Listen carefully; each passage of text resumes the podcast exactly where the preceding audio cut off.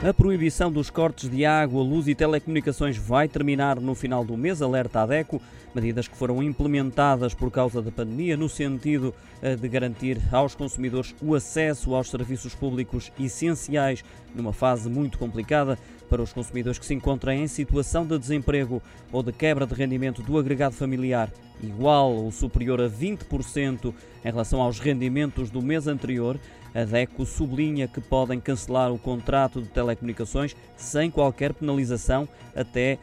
30 eh, de junho. A DECO reforça que a partir do dia 1 de julho, caso existam valores em dívida, as empresas poderão cortar os serviços desde que enviem um pré-aviso de corte nos termos de lei. Assim, existindo valores em dívida, a DECO aconselha que os consumidores negociem um plano de pagamentos adequado aos eh, seus rendimentos atuais.